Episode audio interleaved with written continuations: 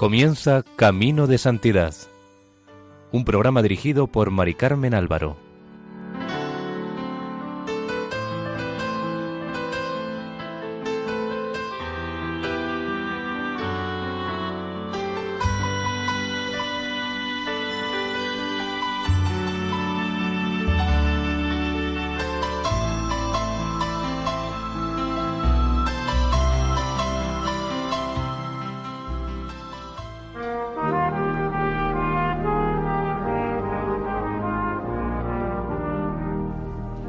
Sean bienvenidos al programa Camino de Santidad, realizado por el equipo de Radio María en Castellón, Nuestra Señora del Lledó. Les invitamos a escuchar el segundo capítulo dedicado a la vida de Santa María Josefa del Sagrado Corazón, fundadora de las Siervas de Jesús de la Caridad.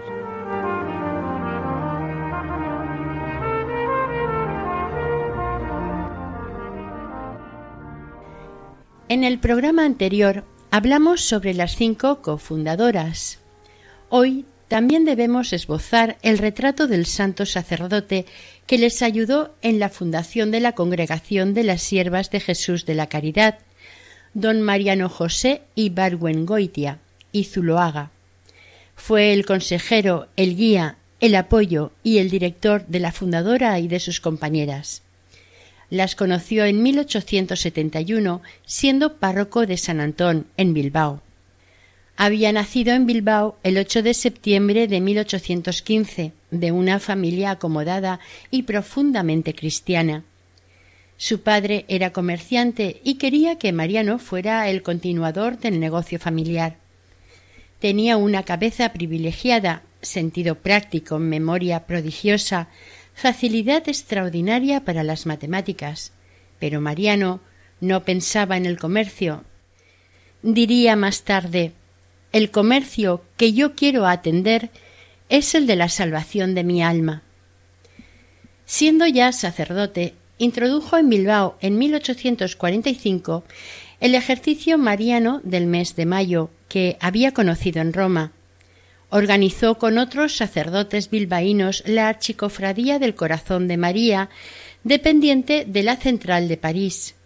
Escribió una obra que aún hoy se utiliza, Los ejercicios espirituales para sacerdotes, obra que fue muy estimada por San Antonio María Claret, quien la recomendaba como texto que debía estar en toda biblioteca sacerdotal. Fue un gran apóstol en toda la amplitud de la palabra siendo ya cura párroco de la Basílica de Santiago de Bilbao, dijo sobre él a las siervas el segundo obispo de Vitoria, don Mariano de Miguel. Al lado del cura de Santiago aprende el obispo el menosprecio de las cosas de la tierra y toda clase de virtudes, y aun cuando fuese ciego e inmóvil, pido a Dios le conserve en una silla para modelo de los sacerdotes y cátedra de todas las virtudes. Murió este santo sacerdote el 31 de enero de 1888. Sobre el seglar que ayudó desde el principio a la acogida de las religiosas y que estuvo en todo momento apoyando a don Mariano José, don Vicente Martínez Bolívar, abogado, hombre relacionado en Bilbao católico, practicante y coherente con su fe, diremos que en él encontraron mucho apoyo las tres jóvenes. María Josefa vio desde el primer momento que a don Vicente el Señor le deparaba como motor y tutelar de la nueva empresa. Era un hombre bueno, sencillo, ilustrado y sobre todo de corazón grande, activo y generoso para las cosas de Dios. Don Vicente fue el alma de la organización material del nuevo instituto al comienzo del mismo, y bienhechor permanente, generoso y sacrificado.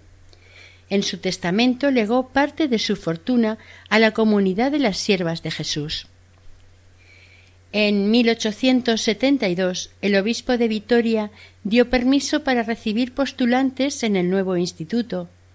Madre Corazón respiró y agradeció. A partir de entonces podría ampliar los servicios asistenciales a los enfermos. Siempre estaba pensando en estos. recibió a algunas postulantes, pero tuvieron que volver a sus casas. Había estallado la tercera guerra carlista, que duró de 1782 a 1796. Un día una bomba les cayó en la casa destrozando una pared y don Mariano les indicó que debían trasladarse a un lugar más seguro, yéndose al convento de las monjas concepcionistas que en aquel entonces estaban fuera del casco urbano. Los años de la guerra fueron de mucho sufrimiento, especialmente para Madre Corazón de Jesús. Aunque fueron acogidas calurosamente y con cariño por las concepcionistas, las condiciones de vida fueron terribles. Vivían en una pobrísima habitación casi desamueblada, dormían sobre el suelo y por colchón tenían un poco de algo mullido o mantas. La alimentación era escasísima y de pan ni rastro. Comían unas duras galletas que gracias a las gestiones personales de don Mariano les llevaban de los barcos atracados en la ría de Bilbao. A todo ello se unía el miedo a los efectos de la guerra y sobre todo a los bombardeos. A los sufrimientos exteriores se añadieron las pruebas interiores, la depresión y la desolación que les hacían ver que todo lo que habían empezado era una locura, que era algo imposible. Madre Corazón de Jesús confesaba Estoy tentada a abandonarlo todo, pero tengo que estar muy atenta a la voz de Dios que interiormente me dice con frecuencia Sigue adelante. Ninguna de ellas cedió a la tentación y se mantuvieron a pleno rendimiento en su ministerio de caridad. Ni la guerra ni el asedio de Bilbao consiguieron que dejaran de asistir a los enfermos. Tuvieron que hacer cada una dos turnos diarios porque las necesidades se multiplicaban. Por si fuera poco, se declaró una epidemia de viruela que les ofreció una ocasión definitiva para probar hasta dónde llegaba su capacidad de entrega, rayando la temeridad. Madre Corazón de Jesús sufría lo indecible, mientras esperaba el regreso de las que habían bajado a Bilbao a atender a los enfermos. Si alguna se retrasaba en volver, se intranquilizaba mucho y sólo se sosegaba cuando llegaban a casa o le enviaban recado por medio de alguien. Cierto día el bombardeo arreció. Madre Corazón acompañaba a una de sus compañeras a la asistencia. Al cruzar una calle oyó un ruido y vio venir sobre su cabeza una bomba. Se apartó un poco apoyándose en el poste de un farol y la bomba pasó adelante sin haberla tocado. Roto el asedio de Bilbao, las jóvenes religiosas pudieron volver a su casa de la ronda, después de haber realizado las reparaciones más urgentes para hacerla habitable los curas de Bilbao informaron al obispo de Vitoria de las actividades y despliegue de caridad que habían hecho Madre Corazón y sus hijas durante el asedio. Esto lo llenó de satisfacción y lo confirmó en la actitud que venía manteniendo respecto de los propósitos fundacionales de las monjas de Bilbao. Por su parte, Madre Corazón de Jesús deseaba ver lo más pronto posible al obispo, necesitaba tener la aprobación diocesana para admitir de nuevo postulantes, consolidar las reglas provisionales y el modo de vida elegido. El propio obispo don Diego Mariano Alguacil las avisó que las esperaría en Vitoria. El viaje fue toda una aventura, ya que parte de Vizcaya y Álava estaban en poder de las tropas carlistas. Madre Corazón de Jesús, al recibir la llamada de su obispo, como los caminos estaban interceptados, se fue a pie a Vitoria en compañía de Sor Sacramento. Llevaban con ellas el primer texto de las reglas, que habían redactado en Bilbao, con asesoramiento de don Mariano, y que con anterioridad ya habían remitido al obispo de Vitoria. Hicieron el viaje vestidas de seglares, como sencillas campesinas. Madre Sacramento confesaría después que este cambio justificado de ropa fue para ella el mayor de todos los sacrificios que había hecho hasta entonces. Caminaron entre el estruendo de las balas y cañones, sin contratiempo alguno y llenas de esperanza.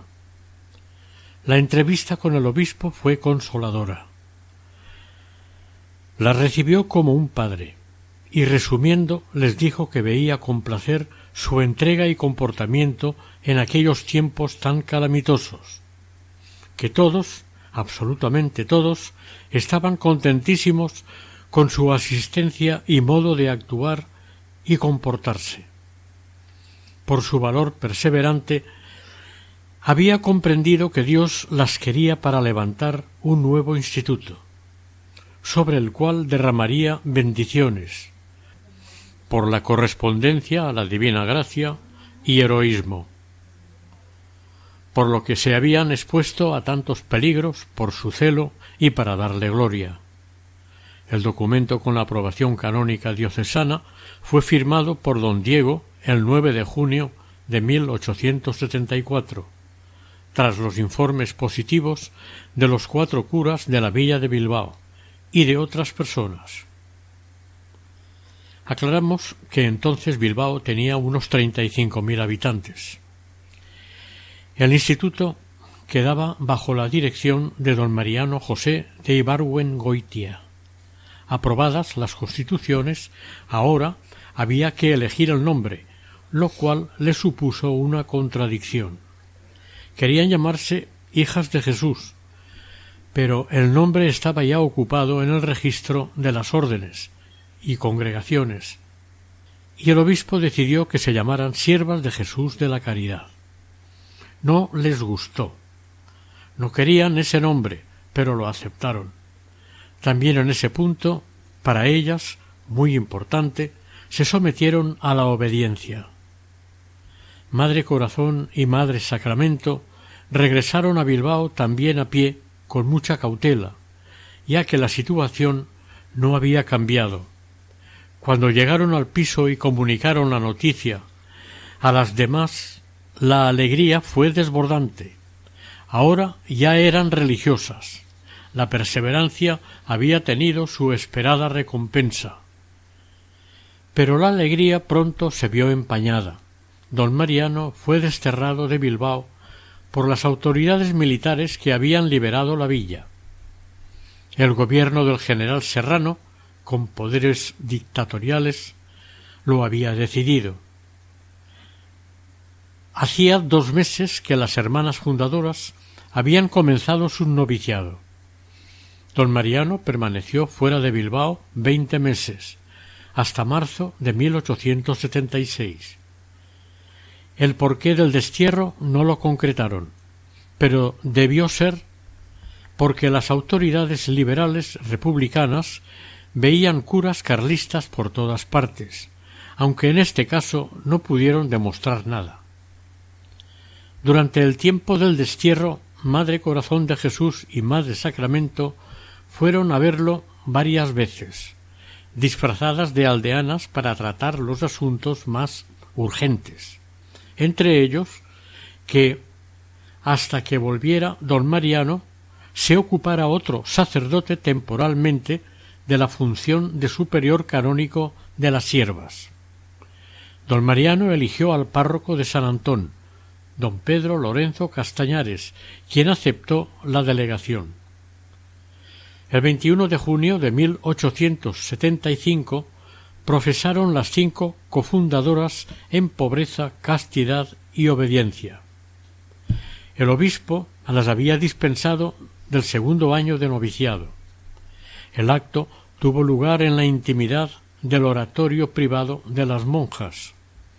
Dijo la misa y recibió los votos públicos por delegación expresa de don Mariano, el párroco Castañares. Estuvieron presentes en la ceremonia don Vicente Martínez, el abogado bilbaíno, que les estaba ayudando desde el primer momento, y un joven que ayudó como monaguillo en la misa. Se llamaba Remigio Vilariño.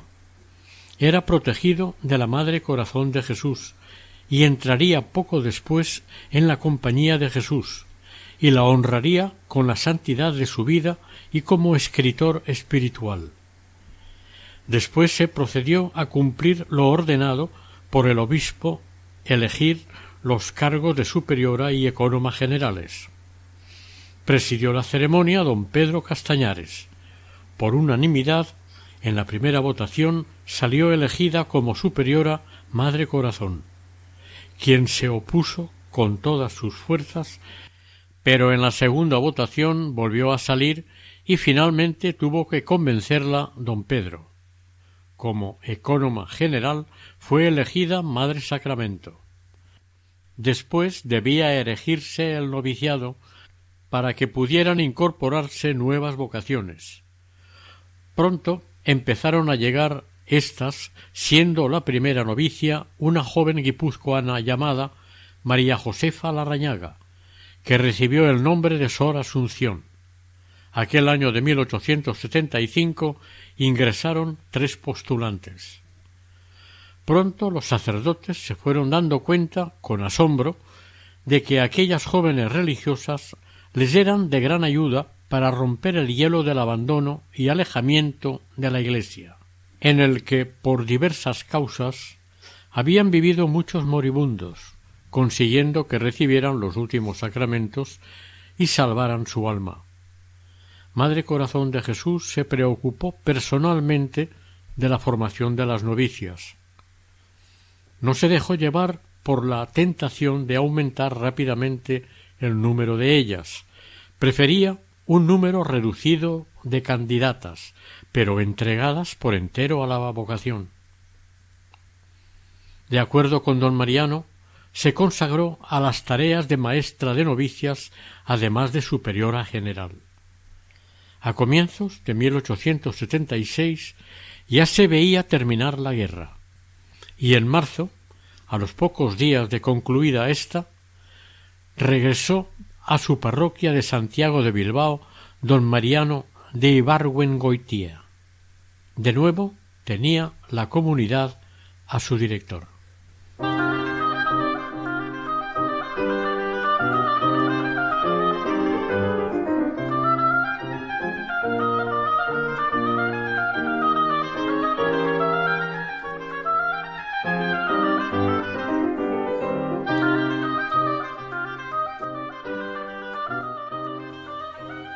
las vocaciones aumentaban. A finales de 1876 ya eran dieciséis las jóvenes entre postulantes y novicias. El ministerio de las que asistían a los enfermos recogía frutos impresionantes de conversiones y muertes santas. El piso de la calle Ronda se había quedado pequeño y había que buscar otro. Don Mariano y don Vicente Martínez empezaron la búsqueda y se fijaron en una casa que les parecía a propósito situada en la calle de la Naja. Su propietaria era una anciana achacosa, doña Teresa de Abarretegui, quien vivía con dos fieles sirvientas. Sopesando los pros y los contras, se presentaron don Vicente y don Mariano una tarde en casa de doña Teresa, le expusieron la situación de la comunidad de las siervas y ella les respondió que apreciaba mucho lo que hacían. Entonces se decidieron a pedirle que les alquilara el segundo piso de la casa. La señora dijo que se lo pensaría y que pasaran a verla otro día, cosa que hicieron, pero aun así se tomó un tiempo para pensarlo debió de consultar con su confesor don Leonardo Zavala, bienhechor de las siervas. Doña Teresa se sentía sola y con cierto preaviso de su próxima muerte y se decidió a actuar. Llamó a don Mariano y a don Vicente y les manifestó su propósito. Veo los ha enviado el Señor a ustedes a mi casa como embajadores para comunicarme mi tránsito a la otra vida, que creo será no tardando. El Señor habla a mi corazón y yo deseo escucharle y optar por lo que Él mismo me comunica, pues tal vez dependa de esto mi salvación eterna. Después añadió Como mi fin está cercano, he pensado que las buenas religiosas vengan a habitar mi segundo piso. Yo estaré rodeada de estos ángeles en la tierra y con su ayuda conseguir el cielo. Mas para esto deseo hacerles donación, por medio de escritura, de esta casa en que vivo, con todo el terreno que la rodea. De este modo tendré quien ruegue por mí. Sorprendidos y edificados debieron quedar los dos interlocutores de doña Teresa. Habían pedido alquilar y la respuesta era donación. Buscaban un piso y la dueña les daba toda la casa, además de la huerta. Se lo comunicaron a Madre Corazón de Jesús, pero mantuvieron el secreto a la comunidad. En 1878 se trasladaron al nuevo domicilio. Las monjas ocuparon los dos pisos altos y la buhardilla. Doña Teresa, con sus dos sirvientas, seguía en el primer piso. Esta tomó mucho afecto a Madre Corazón de Jesús y la madre supo corresponder a la generosidad de la dueña y futura donante. A los dos años del traslado de la comunidad fallecía doña Teresa, asistida personalmente de Madre Corazón, quien la cuidó como una hija. A medida que iban entrando vocaciones, se iban haciendo nuevas fundaciones. La primera fue en Castro Urdiales.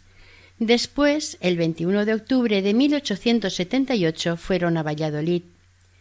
En esta ciudad estaba el sacerdote don Cristóbal Rubio del Campo, gran amigo de don Mariano, para quien Madre Sacramento llevaba una carta de recomendación cuando fueron a fundar. Al leer don Cristóbal la carta de su amigo, tuvo la corazonada de que se trataba de algo serio, por lo que enseguida se puso a tocar todos los hilos que había a su alcance para favorecer a las siervas de Jesús. Don Cristóbal Rubio del Campo había nacido en 1805 en San Román de Cameros, en Logroño. Procuró aliviar en lo posible las inevitables dificultades primeras de la fundación de Valladolid, como las siervas no eran conocidas del pueblo, no las llamaban. Para sobrevivir tuvieron que dedicarse, como los primeros días en Bilbao, a la confección, en este caso de ornamentos sagrados. Don Cristóbal las ayudaba con limosnas. Y con la colaboración de otros sacerdotes de la ciudad comenzó lo que hoy llamaríamos campaña de propaganda y oferta de servicios espirituales. La campaña surtió efecto y a lo largo del segundo semestre de 1878 comenzaron a llegar las peticiones de asistencia que fueron incrementándose sensiblemente. Don Cristóbal no se limitó a ayudar en la fundación de Valladolid, sino que proporcionó al instituto casi un centenar de vocaciones, de las cuales la práctica totalidad perseveró además de intervenir en las fundaciones posteriores de Gijón, Oviedo, Tolosa y Orihuela. A finales de 1878, el gobernador civil de Burgos pidió por escrito a la Madre Corazón que fueran a fundar a la capital. A esa petición se sumó el ayuntamiento. Madre Corazón estudió la petición y vio que el problema era la vivienda.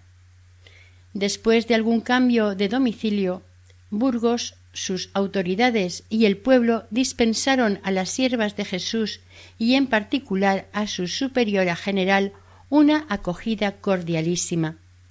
Cuando la madre acudió en 1884 a la inauguración del nuevo domicilio.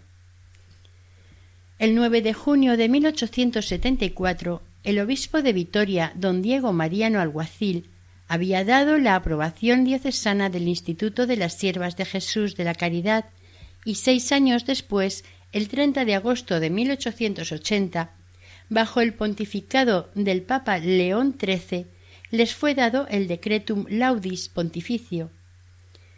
La decisión pontificia colmaba las esperanzas y compensaba con creces todos los sinsabores sufridos. En el trienio comprendido entre 1880 y 1883 hubo cinco nuevas fundaciones gracias al providencial aumento de vocaciones en la Casa Madre de Bilbao. Se fundó en Vitoria, León, Gijón, Oviedo y en el Hospital de Triano. La Madre Corazón de Jesús se veía obligada a supervisar las fundaciones, ya que muchas veces las casas o pisos que les ofrecían como vivienda no reunían los más mínimos requisitos de habitabilidad o eran muy pequeños. La mayoría de los comienzos de las fundaciones fueron bastante difíciles, porque, aunque iban donde las llamaban, las autoridades civiles o eclesiásticas la mayoría de las veces, cuando ya estaban allí, tardaban un tiempo en ser llamadas para atender a los enfermos, aunque siempre había quien les ayudara a sobrevivir, además de trabajar ellas haciendo ornamentos sagrados. La propia Madre Corazón de Jesús gestionó y dirigió la fundación en el Hospital de Triano, dada la proximidad geográfica del mismo. En Gallarta, Vizcaya, municipio de Santurce, en plena zona minera estaba y está el Hospital de Triano para atender a los enfermos y accidentados de las minas. La Junta Minera pidió a la Madre Corazón que se hiciera cargo de la institución. Don Mariano y el nuevo obispo de Victoria, don Mariano Miguel Gómez, apoyaron la petición de don Fernando de Ibarra, presidente de la Junta, y de don Enrique de Areilza, conocido médico bilbaíno, amigo de las siervas. El camino para llegar al hospital era muy difícil, casi intransitable, en días de lluvia y niebla. Pese a todo, el 12 de septiembre de 1882 salieron muy de mañana camino del hospital. Madre Corazón y Sor Piedad. El mismo día salieron de Bilbao cinco hermanas más. Al mediodía se encontraron todas en el hospital. Había treinta hospitalizados. Una de las hermanas escribió Llegamos caladas a causa de la lluvia que no cesó de caer desde que partimos de Bilbao, y con el fuerte viento que soplaba en la altura era de todo punto imposible valernos del paraguas.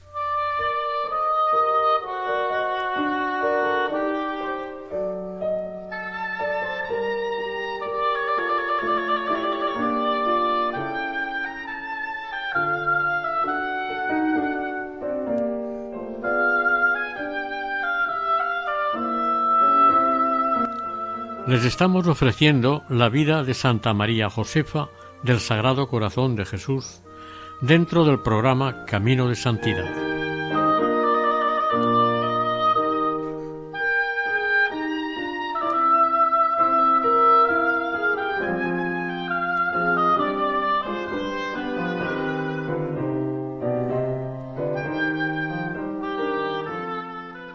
La fundadora permaneció seis días en el hospital Madre Corazón adivinaba los trabajos y disgustos que tendrían sus hijas por el aislamiento del lugar, la situación social y moral de los asistidos y las muchas deficiencias a las que tendrían que hacer frente. Por todo ello, tendría que volver varias veces al hospital. Y algunas veces, también don Mariano, se consiguió de la Junta Minera el nombramiento de un capellán, lo cual alivió en gran manera la asistencia espiritual de los mineros y permitió la celebración diaria de la Santa Misa. En 1885 el cólera morbo atacó toda la provincia de Vizcaya. En la región minera hizo estragos. De Bilbao mandaron a varias hermanas para reforzar los servicios de asistencia a tantos atacados del cólera. Entonces tuvieron ocasión los mineros de Gallarta de comprobar hasta dónde llegaba la entrega heroica y desinteresada de aquellas monjas en el servicio de los enfermos. Y la gran mayoría de los mineros se sintió agradecida. Uno de estos mineros agradecidos se llamaba Pacho Prieto. Era corpulento, de pocas palabras, buen corazón y brazos y manos de roble. El 11 de octubre de 1901 hubo en Bilbao alborotos callejeros graves. Las turbas lanzaron al río Nervión las imágenes sagradas que había en algunas calles de la villa. Al salir de la casa de la Naja, las hermanas, para las asistencias a los enfermos, un grupo de alborotadores se dirigió hacia ellas en el puente de la Merced. El cabecilla de turno dijo a voces que había que hacer con aquellas monjas lo que habían hecho con las imágenes, arrojarlas al agua. En aquel momento se destacó del grupo Pacho. Se puso delante del cabecilla y advirtió a todos en general. A estas no hay que tocarlas, que son como las de nuestros hospitales, y me han cuidado a mí. Y antes pasaréis por encima de mí que hacerles nada. Y nada pasó. Las monjitas siguieron su camino, asistieron a los enfermos aquella noche. Cuando regresaron a la mañana siguiente y comentaron lo que les había sucedido, Madre Corazón de Jesús concluyó Hermanas, hagamos siempre el bien sin mirar a quién, porque ante Dios nunca se pierde. Durante 1884 y 1885 hubo cuatro fundaciones más, gracias a la llegada continua de nuevas vocaciones. El 12 de septiembre de 1884 fueron a fundar en Logroño, a petición del gobernador civil y del alcalde de la ciudad. Entre bastidores había intervenido el infatigable y ya mencionado canónigo don Cristóbal Rubio del Campo. En 1885, al año largo de la llegada de las siervas a la capital riojana, cayó con fuerza la epidemia del cólera. El ayuntamiento montó barracones para recoger y asistir a los afectados, y pidió a las siervas que se encargaran del cuidado de los enfermos. Estas, sin hacerse de rogar, así lo hicieron. La extensión e intensidad de la plaga les hizo multiplicarse en su entrega y cuidados, pero aguantaron con garbo. No hacían caso al cansancio físico ni se doblegaban ante la cantidad de muertes que había cada día, ni al miedo del contagio probable o seguro. El 1 de septiembre de 1885 fallecía contagiada la superiora de la comunidad Sor Carmen y Parraguirre. El 18 de febrero de 1886, terminada la epidemia, el ayuntamiento de Logroño, en nombre de toda la ciudad y en realidad en nombre de toda La Rioja, expidió un singular diploma de honor como reconocimiento de la labor llevada a cabo por las siervas de Jesús con sacrificado heroísmo. La segunda fundación del año fue cerca de Bilbao, en el valle de Carranza, que, por malos entendidos e intrigas de alguna persona, ya Madre Corazón había predicho con la capacidad anticipadora que tenía que con campanas nos recibirán y con chupinazos nos despedirán. Y así fue. Y a los veintitrés años de entrega y trabajo, el 15 de mayo de 1908, la comunidad de las Siervas de Jesús tuvo que abandonar el hospital de Carranza. En el verano de 1885, en plena epidemia de cólera, el ayuntamiento de Miranda de Ebro al ver que la epidemia se extendía, montó un hospital y pidió a Madre Corazón que enviara un equipo de hermanas que hicieran frente a la aterradora situación. El 24 de agosto de 1885 llegaron seis hermanas y como superiora Sor María de la Providencia Recio. Las acompañaba personalmente la fundadora, quien creyó necesaria su presencia dadas las circunstancias de la situación. Los comienzos fueron durísimos. Las seis tuvieron que multiplicarse. La muerte hacía estragos.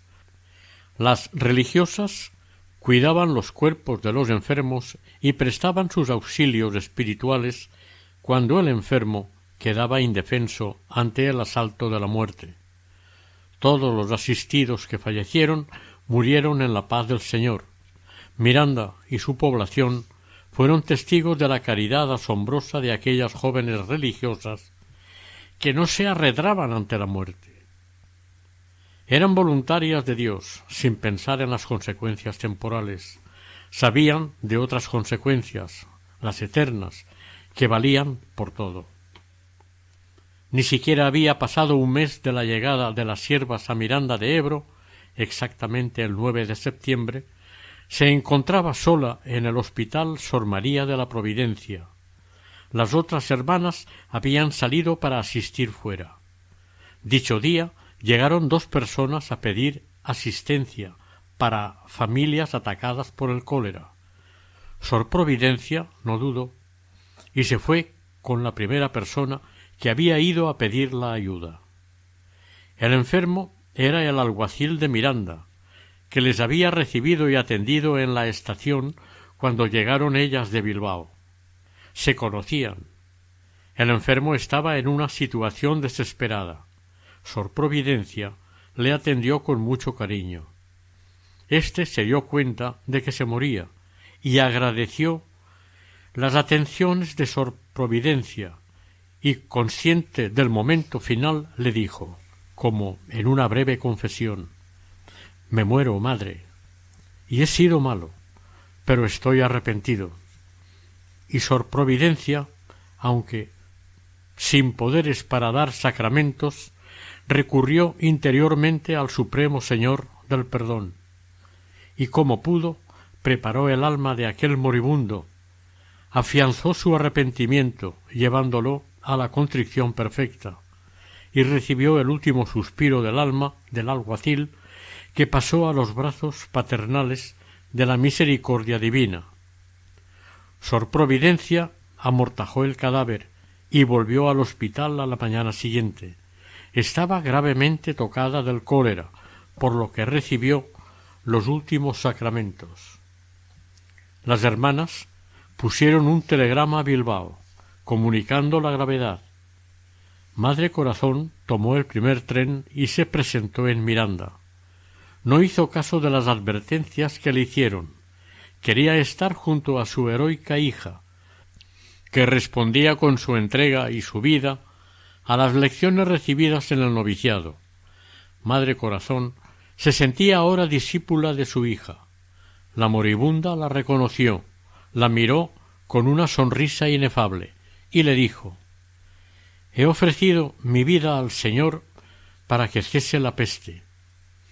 El 12 de septiembre moría Sor Providencia a las ocho de la tarde. Tenía veintisiete años.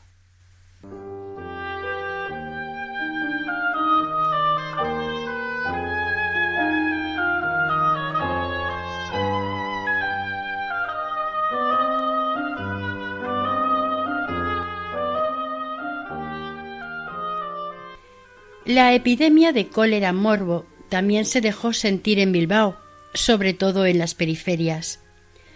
Apenas declarada la epidemia y conocidas las medidas que las autoridades tomaban, Madre Corazón reunió a todas las hermanas, expuso la situación y preguntó si estaban dispuestas a ir a donde fuera menester. Todas dijeron que sí, y que estaban dispuestas a morir si era la voluntad de Dios que murieran víctimas de la caridad. Entonces todas eran jóvenes y no hubo una sola que pusiera un pero. Ante la respuesta recibida, que por otro lado ella esperaba fuera así, Madre Corazón de Jesús fue organizando las expediciones de socorro a medida que se presentaban las solicitudes de las autoridades o apremiaban las necesidades de los pueblos. La primera expedición fue a Orduña, concretamente a Londoño y Belandia, muy cerca de Álava. Fueron la propia fundadora y dos hermanas más. Fue al regresar de Orduña cuando se recibió el telegrama de Miranda de Ebro que comunicaba la extrema gravedad de la superiora Sor María de la Providencia. Al volver a Bilbao, Madre Corazón tuvo que organizar una segunda expedición, esta vez a el desierto, en plena zona de los Altos Hornos. acudieron dos monjas, ya que la madre fundadora fue a visitar a la enferma a Miranda de Ebro. Antes de partir, les dio a las hermanas un consejo que es un tratado de formación espiritual que se daba en aquella casa.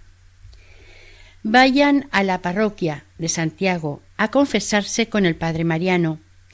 Pidan una bendición especial y hagan confesión general, como si fuese la última de su vida. Sean muy generosas con Dios y si el Señor les pide el sacrificio de su vida, ofrézcansela con alegría. Lo mismo las privaciones y trabajos que han de pasar. No pierdan nunca la presencia de Dios. Yo desde aquí no las olvidaré. Mi espíritu volará a menudo al pie del sagrario para pedir al Señor no se les muera ninguno sin recibir los santos sacramentos. Dos días después, Madre Corazón tuvo que enviar otras dos hermanas de refuerzo. La epidemia aumentaba, las religiosas no paraban atendiendo a los cuerpos enfermos y a las almas también necesitadas de ayuda. Ninguno murió sin reconciliarse con Dios nuestro Señor. Todos, no hubo uno siquiera que, al hablarle de confesar, se resistió, contaron ellas. Don Mariano, en vista de que las vocaciones seguían afluyendo, creyó llegado el momento de solicitar a la Santa Sede la aprobación definitiva del Instituto. Pidió la aprobación definitiva el 20 de enero de 1885. Roma, a su parte, pidió y recibió por segunda vez los informes de los obispos donde había fundaciones. Todos los informes eran positivos. El 13 de enero de 1886 se firmó el decreto de aprobación definitiva, con lo que el instituto quedaba reconocido a todos los efectos. La carta de Roma llegó a la casa madre a finales de enero. Cuando la madre la leyó, estaba sola en su celda y cayó de rodillas ante su crucifijo. El alma se le llenó de una oleada de agradecimiento a Dios, que no podía expresar ni interior ni exteriormente. Guardó el documento como si no hubiera recibido nada, y cuando tres días después fue don Mariano a confesarlas, aparte, le enseñó la carta y le dijo que no se había considerado digna de comunicárselo a la comunidad, que eso le pertenecía a él. Don Mariano quedó sin habla, no sabía si reprenderla o admirarla. Venció lo último, comprendió el sacrificio que Madre Corazón de Jesús había hecho y la ocasión que ésta, en su humildad, le brindaba a él de dar la gran noticia a las monjas. Era una especie de reconocimiento a todo lo que don Mariano había hecho a favor de la congregación y por la confianza que él había depositado en ellas desde el primer día que las conoció, cuando llegaron las tres primeras jóvenes procedentes de Madrid en el verano de 1871. Don Mariano, con su sobriedad característica, traicionada ahora por una inmensa alegría, exclamó Albricias, madre, albricias, te deum laudamus. Hizo llamar a la capilla a toda la comunidad leyó el decreto y la capilla se convirtió de repente en un ascua de luz y ardor interiores. Se cantó el Te Deum solemne y el día se convirtió en fiesta general justificada en la casa madre situada en la calle de la Naja. El 28 de enero de 1886, Madre Corazón de Jesús envió una carta circular a todas las casas dando la noticia del decreto. Era un texto sobrio, emotivo, cargado de gratitud, cuyas líneas resumen lo que la fundadora entendía debía ser respuesta de todas a la decisión pontificia. Que desde ahora seamos más fieles en el cumplimiento de nuestros deberes. En todas las casas la alegría fue incontenible. Desde su llegada a Bilbao en el verano de 1871, Madre Corazón de Jesús fue la formadora del equipo fundacional que la siguió desde Madrid.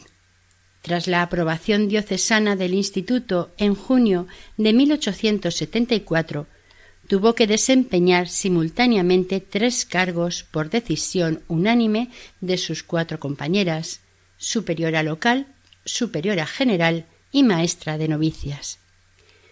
El noviciado quedó establecido en junio de 1875. Desde entonces hasta 1885, es decir, durante todo el periodo de la primera expansión del instituto, atendió a la formación de las novicias como una de sus principales tareas. Durante este decenio pasaron por el noviciado casi doscientas jóvenes. De allí salían perfectamente capacitadas en lo profesional y en lo espiritual para su misión religiosa. En Bilbao se las preparaba para la vida y el apostolado de los enfermos con un gran entrenamiento en las virtudes tanto activas como pasivas. El oficio de maestra de novicias no es fácil. Requiere en la formadora un conjunto de cualidades naturales y sobrenaturales que la capacitan para educar a las novicias conforme a la vocación o llamamiento propio de cada instituto o congregación. Madre Corazón de Jesús Tenía prudencia natural y prudencia infusa. Poseía una capacidad casi instintiva en cuanto al conocimiento de las personas y una probada facilidad en el discernimiento de los espíritus. Conocía el estado del espíritu de sus novicias, aun antes de que éstas se explicasen. Leía el interior de las almas. Lo confesaba ella y lo afirmaban sus novicias. Con tanta claridad las veo a todas que no quisiera ver tanto. Leía lo que pasaba en el alma con una veracidad que pasmaba. Tenía gran conocimiento del corazón humano y penetraba perfectamente en nuestra manera de pensar. Dijo una hermana y otra precisó este don de penetrar los espíritus se lo concedió el Señor hasta el último día de su vida. Afirmaron también quienes se educaron espiritualmente con ella que Madre Corazón dio muestras frecuentes de conocer y anunciar por anticipado situaciones futuras, como por ejemplo a una monja que le contó los sentimientos de antipatía que sentía respecto de otra hermana, le dijo la fundadora Pues allí irá usted a morir. Y así fue. La primera murió asistida por la segunda.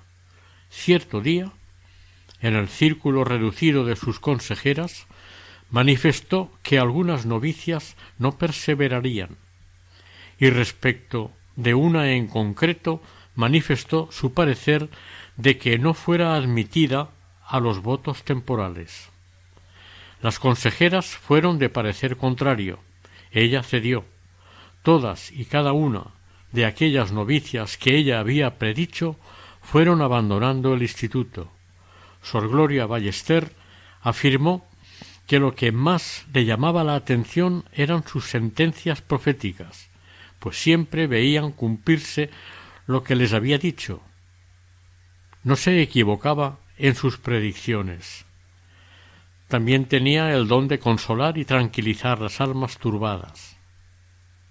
Todas las que fueron novicias de Madre Corazón de Jesús estaban de acuerdo en que tenía la doble gracia de penetrar los corazones y tranquilizarlos, sabía calmar las mayores inquietudes de espíritu y disipar las más fuertes tentaciones poseía el don de aquietar los espíritus y una mirada suya, una palabra, bastaba para calmar las más grandes borrascas del corazón, volviendo la calma, el sosiego y la paz al alma afligida. Los seglares que la conocieron declararon que en Madre Corazón de Jesús se aliaban la dulzura y la gravedad. Cuando la postulante llegaba al noviciado, era la propia fundadora la que salía a recibirla y abrazarla. Contaremos un caso concreto que sirve de ejemplo. Cuando la Madre Magdalena Galilea que después sería su sucesora en el generalato, llegó a Bilbao y vio por primera vez a la maestra de novicias, fue tal la impresión que recibió que más tarde dijo Me consideré tan dichosa de haber entrado siervas de Jesús que me parecía haber hallado el cielo en la tierra. La fundadora se sentía más que maestra o superiora madre de las novicias. Conocía bien el trauma psicológico y espiritual de la separación de la familia y procuraba crear un sincero ambiente de nueva familia acogedora en el noviciado. El corazón de una joven puede renunciar a todo por Dios, pero no puede vivir sin gozar del ambiente caluroso de la familia religiosa a la que se incorpora. La confianza de las novicias se consolidaba cuando comprobaba que su maestra se ajustaba a cada temperamento. Era exigente y en ocasiones fuerte, con la manera propia de la educación religiosa de la época, pero lo hacía adaptándose al carácter y cualidades de cada una y dando tiempo al tiempo. Llevaba a cada una por el camino que la convenía para alcanzar el fin propuesto comprendía las inclinaciones de cada una y las conducía, no a todas por el mismo camino, sino a cada una por el que ella entendía le era más adecuado para su propia santificación. Como es natural, exigía el pleno desprendimiento de la familia, pero advertía a sus novicias que debían conservar y manifestar un amor profundo a sus padres, y declaraba la que no quiere a sus padres no puede querer a la religión, ni menos a mí. No sólo es el debido amor a los padres, es también la virtud del agradecimiento a quienes tanto se han sacrificado por sus hijos. Ningún desagradecido, decía, entrará en el cielo.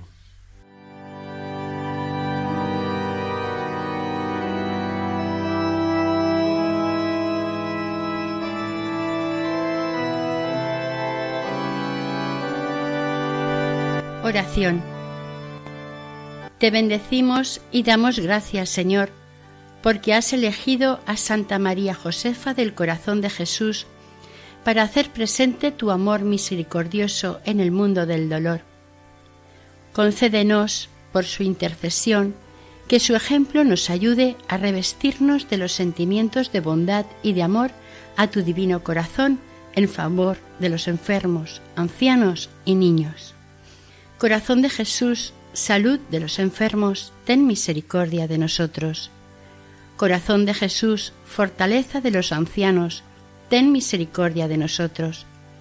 Corazón de Jesús, amigo de los niños, ten misericordia de nosotros.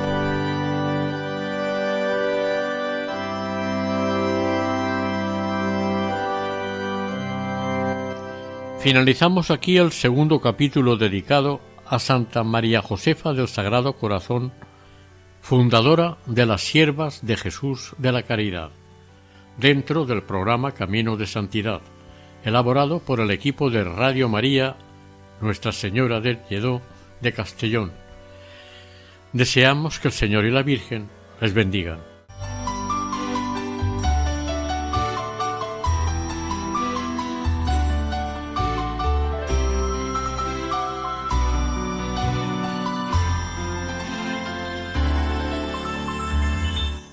Camino de Santidad.